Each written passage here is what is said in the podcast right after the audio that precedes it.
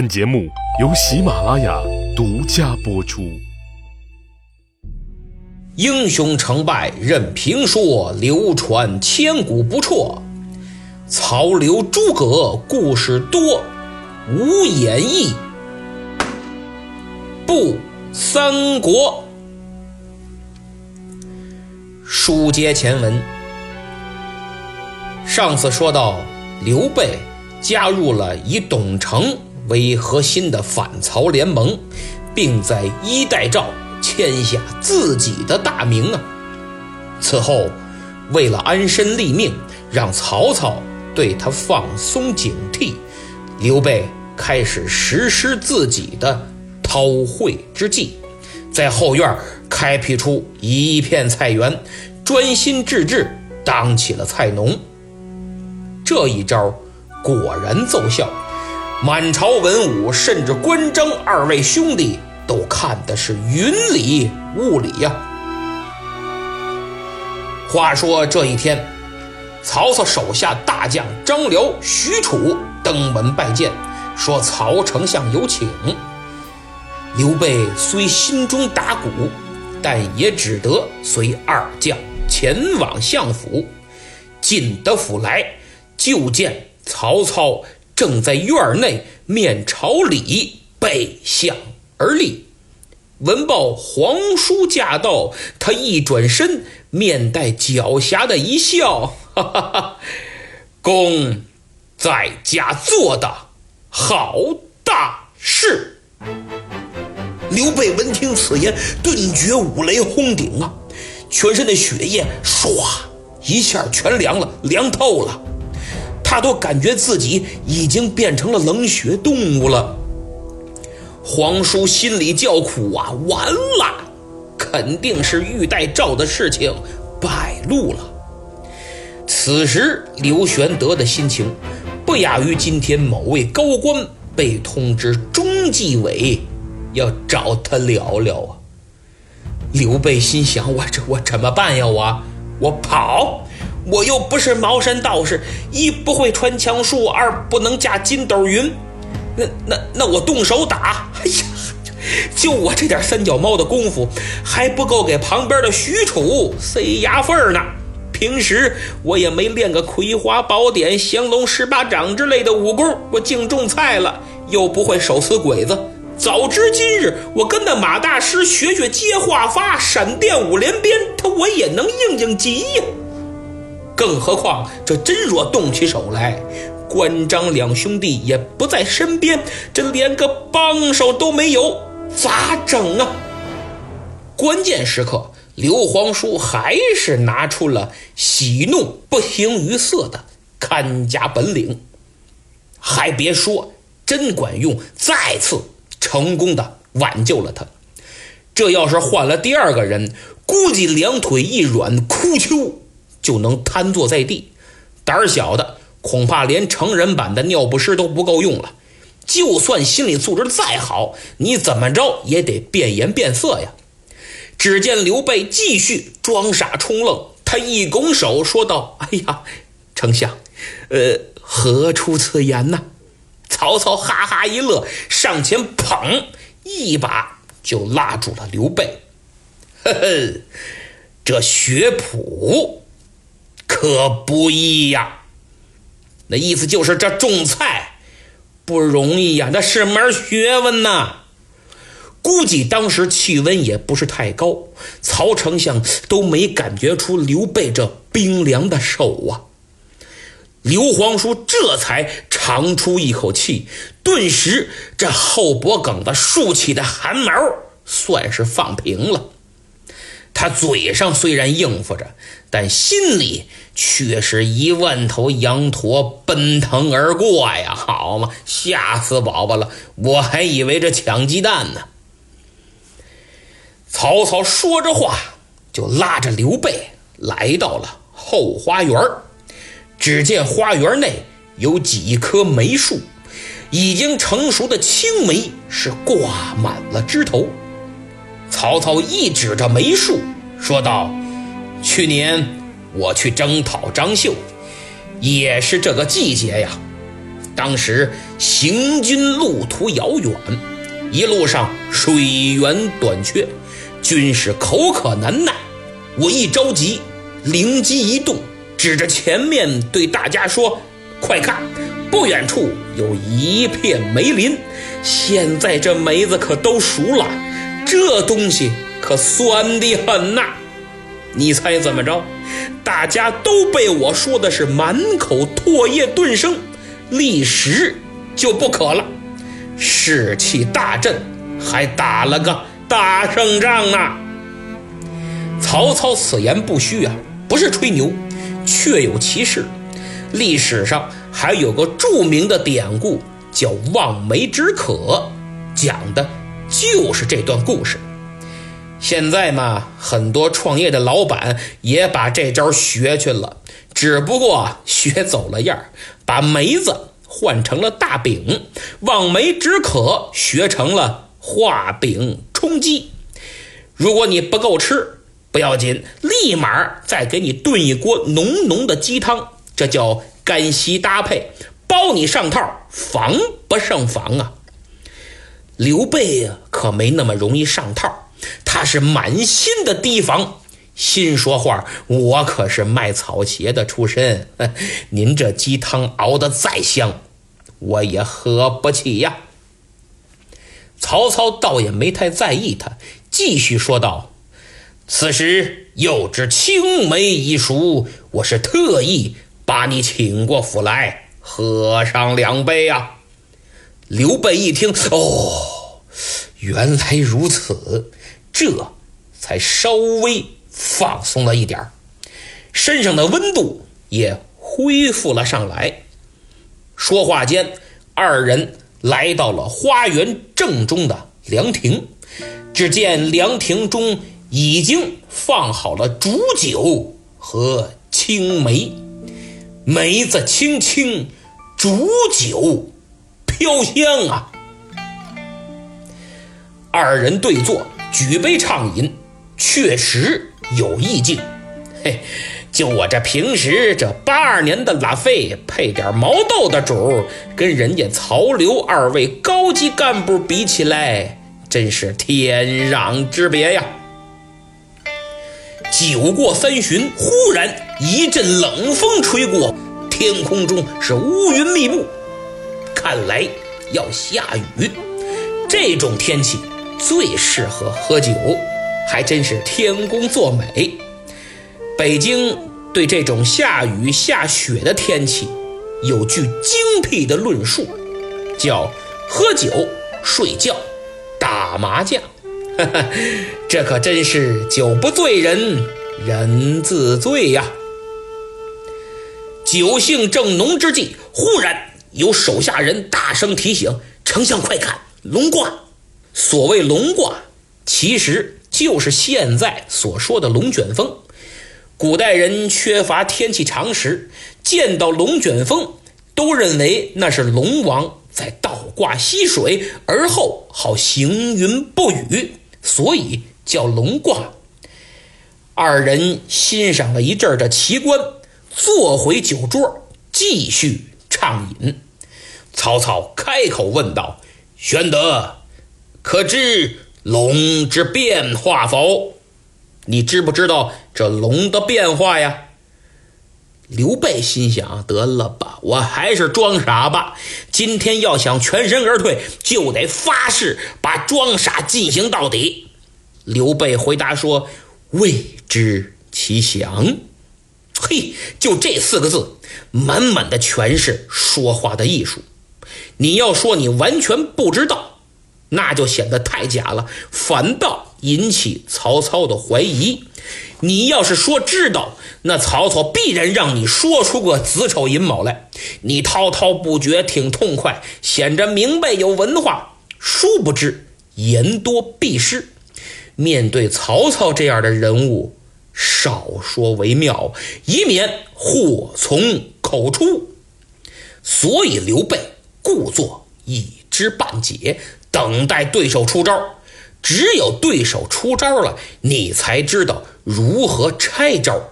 捧着对手说：“让他先亮底牌。”曹操一听，洋洋得意，继续往下说：“龙之变化非常之妙啊，它能大能小，能生能隐。大则星云吐雾，小则隐介藏形，生则飞腾于宇宙之间，隐则潜伏于波涛之内。方今春深，龙。”乘时变化，由人得志而纵横四海。龙之为物，可比当世之英雄。曹公此言，就是说龙的变化非常奇妙，大的时候可以腾云驾雾、呼风唤雨；小的时候可以隐藏起来，让你看不到它。可以横行宇宙之内，也可潜伏在波涛之中。现在正是春天，也正是龙乘时变化的季节，好比是人在得志的时候纵横天下。所以龙的这种能屈能伸的特性，可以比作现在的英雄所应该具备的特点。这龙啊，一直作为中华民族的图腾所在，流传了几千年。而曹操的这段总结可谓是精妙至极。其实，青梅煮酒论英雄作为整部《三国演义》里最为精彩的对话，也正是从这段曹操对龙的总结开始的。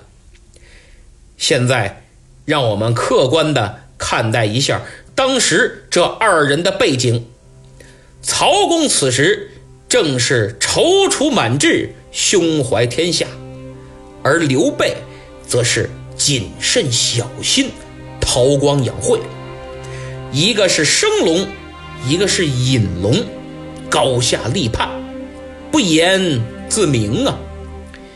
纵观中国历史，能把龙之特性运用自如的。都是一时豪杰，从而在历史上留下自己浓墨重彩的一笔。要知道，历史几千年，无数人物如过江之鲫，能够留下个名字就已经非常了不起了。百分之九十九点九九的都是你我之辈呀。当然不必遗憾，有时候。做个吃瓜群众也挺好的，虽英雄辈出，但也是仁者见仁，智者见智。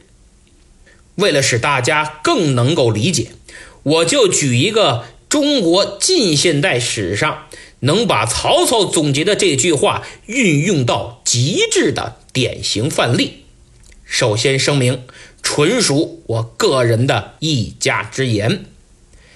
一八九三年十二月二十六日，一个人出生在湖南湘潭韶山冲。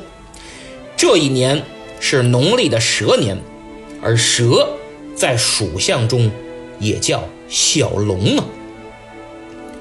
一九二一年，伟大、光荣、正确的中国共产党成立。这个人参加了嘉兴那条游船上的十三人会议。在一系列失败的起义之后，面对当时政府的重重围剿，中国共产党跋山涉水，战略转移到了陕北。这个人，在残酷的斗争中确立了自己的领导地位。面对日本军国主义的战车，他提出了共同抗日，毅然把自己的军队编入了当时政府的编制。这才有了国民革命军第八路军和新编第四军。一九四五年，这个人又不顾个人安危，前往重庆赴会鸿门宴。一九四九年，还是这个人，在面对张治中前来谈判，提出划江而治之时，气势恢宏地写下了“虎踞龙盘锦胜昔”。天翻地覆，凯而康，宜将圣勇追穷寇，不可沽名学霸王。之后，百万雄师过大江，青天白日旗在南京总统府徐徐降下。最后，委员长远赴宝岛，这个人则庄严地登上了城楼。再次声明，我只是举一个能把曹操这句话运用到极致的典型范例，顺便温习一下中国近现代史，没有别的意思。至于怎么品，那是您自己的事儿了。现在继续咱们的三国。自从刘备进得府来，先是虚惊一场，又是讲了个成语故事，现在。喝着酒，吹着龙，他曹操到底几个意思？如果你觉得这就是一顿普通的酒局，好似我们平时坐在地摊上吃着五毛钱的烤串，喝着十块钱的二锅头，谈着一亿五千万的生意，那您可就想少了。因为紧接着曹丞相抛出了。真正凶险的问题，他问道：“玄德久立四方，必知当世之英雄，请示旨言之。你刘备闯荡江湖，见多识广，来来来，跟我聊聊现在天下谁是英雄？”刘备坐在那儿啊。心里却是波涛汹涌。他听到曹操的问话，秉承着一贯装傻充愣的准则，说道：“刘备肉眼凡胎，安识英雄啊？您要是问我现在各种菜怎么种，我还是有些心得的。这英雄啊，我不行不认的。”曹操一笑，哈哈，哎，休得客套。就算你没见过面，听总听说过吧？刘备一看这话说到这份上了，不说几个也交代不过去呀。那我就说几个敷衍一下，顺便探探你老曹的底牌。刘备说：“您刚才说到了龙，使我想到一人，便是那淮南袁术。此人。”兵粮足备，自命真龙天子，可谓英雄。哈哈哈哈曹操一摆手，嗨，冢中枯骨，吾早晚必擒之。袁术算得什么？坟里头的骷髅架子而已。早晚我必把他拿下。估计元的皇帝听到这句话，非得气得拿机关枪把曹操枪毙五分钟不可。但其实曹操说的很准，这嘴就跟开了光似的。确实，袁术现在就是一副骨头架子了，因为接下来他连一个月都没撑过去。说完了袁术，刘备又说道：“那河北袁绍。”四世三公，门多故吏，今虎踞冀州之地，部下能事者极多，可谓英雄。哎，这回刘备说了个重点人物，就是袁绍。当时袁绍占据冀青幽并四州之地，兵多将广，虎视眈眈，是曹操最大的心头之患，也是在实力上。唯一让曹操感到恐惧级别的军阀，虽然之前有郭嘉的十胜十败之分析，但是曹丞相深知实力上差距不小啊。这种对手如芒刺在背，迟早会有一战，躲是躲不过去的。因此，正确客观地看待分析彼此的长处和短处。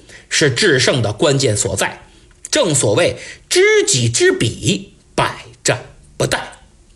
下面我们就来听听曹操是如何分析对手袁绍的。他一撇嘴说道：“哼，袁绍色厉胆薄，好谋无断，干大事而牺牲，见小利而忘命，非英雄也。”曹公作为当时最为出色的政治家。对自己劲敌的评语可谓恰如其分。他说：“袁绍这个人，你看着外表挺厉害，其实胆子很小，叫色厉而胆薄；智谋很多，但是下不了决心，缺乏果断的勇气，叫好谋而无断。”干点大事儿吧，舍不得下本儿，叫干大事而牺牲；可为了眼前这点利益，又不顾身家性命，叫见小利而忘命。如此目光短视，这种人成不得英雄。各位，这几句听着熟不熟啊？你仔细品。身边的朋友、职场的领导、合作的伙伴、工作的同事，你把曹操对袁绍的评价作为标准，挨个量一下，保准你会有新的发现，也会有一种茅塞顿开之感。所以说，读史能让人清醒，绝对不是简单的看热闹。要是图放松，您最好听听德云社去。否则，在我这儿，您是越听越兴奋，越听越明白。曹操就把袁绍看得很明白、很透，入骨三分呐。事实也证明，袁绍没有辜负曹丞相的这番评价。在接下来的世纪对决中，他用自己的实际行动，把这几句评语展现的是淋漓。尽致啊！那袁绍也不行，刘备就只能继续说：有一人名称八郡，威震九州，这刘景升可谓英雄。景升就是刘表的字，刘表当时的地盘是荆襄九郡，就是湖北的大部，势力非常雄厚。曹操仍旧不以为然，哈哈，那刘表虚名无实，非英雄也。就是刘表这个人好慕虚名，算不上英雄。有一人血气方刚，号称江东领袖，孙策、孙伯符可谓英雄。那孙策借父之名，非英雄也。孙策就凭借他父亲孙坚的名望，顶多也就是个富二代。那益州刘季玉可谓英雄。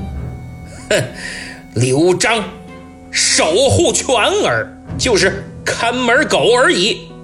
估计刘璋听到这句话，都得气得过来，得咬曹操几口。刘备一想，这都不算，那。那我再划了几个再说说吧。那张绣、韩遂、张鲁等辈皆如何？曹操放声大笑：“哦，哈哈哈哈哈此等皆碌碌小人，何足挂齿啊！”其实刘备刚才提到的所有人，都是割据一方的军阀势力。大汉王朝的江山都把持在这几个人手里，曹操是一个也看不上。那么，到底何等人物在曹公的心中才能称得上是英雄呢？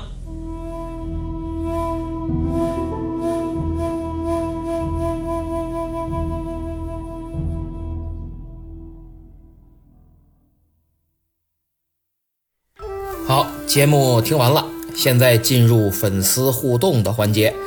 上期节目啊，抢到沙发的听友名叫杨雨西田啊，杨雨西田，他评价说另辟蹊径。哎，四个字很简短，但很精准。谢谢您啊！听友名叫 e v w v e 啊，e v w v e 留言说，真实历史上关羽用的到底是什么武器？呃，他记得偃月刀是在宋朝才被发明出来，而且主要用在各种重要的祭祀场合，不上战场。这位听友说的非常对啊，青龙偃月刀是偃月刀的一种。是在宋朝才出现的。根据文献记载及文物考证，比如宋代的《武备总要》就说，偃月刀主要用于练习臂力啊，相当于今天的杠铃，因为很重，所以战场上是不会用的。清代的时候，武举考核也用它考臂力。《三国演义》中关羽的青龙偃月刀重八十二斤，大约和现在的四十九点二公斤，又名冷艳锯。这么重的刀，骑在马上抡起来还要砍人，这根本不可能。哎，历史上陈寿的《三国志·关羽传》里边，通篇没有一个刀字。其中关羽杀颜良用了一个刺，刺于马下。那么结合当时的历史呢，关羽实际上用的应该是矛或者马槊一类的武器，而且那个时候啊还没有马镫。双手持握的兵器就很少，因为不方便，你使劲儿，扑噜就从马上掉下来了。所以你必须一手挽着缰绳，一手持兵器。你要是持矛或者持槊，那是可以的，就像这个中世纪欧洲那些骑士一样，哎，对冲突刺。下面一位听友叫云深不知处啊，云深不知处，在我第一回节目留言问时常是到底是十个人还是十二个人？哎呦，这位还真是挺懂的，估计呀自己也看了点东西。真实的历史上，十常侍是十二个人，小说《三国演义》里是十个人。呃，具体是谁我就不说了啊，大家可以百度一下就全有了。另外，如果各位对真实的三国历史感兴趣，我推荐一个公众号，叫“好大一盘棋”啊，记住了，叫“好大一盘棋”。这个公众号是我一个非常有才的师弟开设的，现在主要有两个方面内容，一个是诸子百家，一个是三国志，写的都非常好，都是从真实的历史上吸取人生的经验智慧，指导我们当下的生活，下好人生这盘大棋。有兴趣的请关注啊，好大一盘棋。另外，他还出了本书，叫《诸子的声音》。通俗地阐述了先秦诸子的主要思想，儒家、墨家、道家、法家等等学派，分析了各中的优劣。对想了解中国古代哲学思想的朋友来说，是一本相当不错的入门读物。大家可以看一看啊，然后给孩子呢也能讲一讲啊。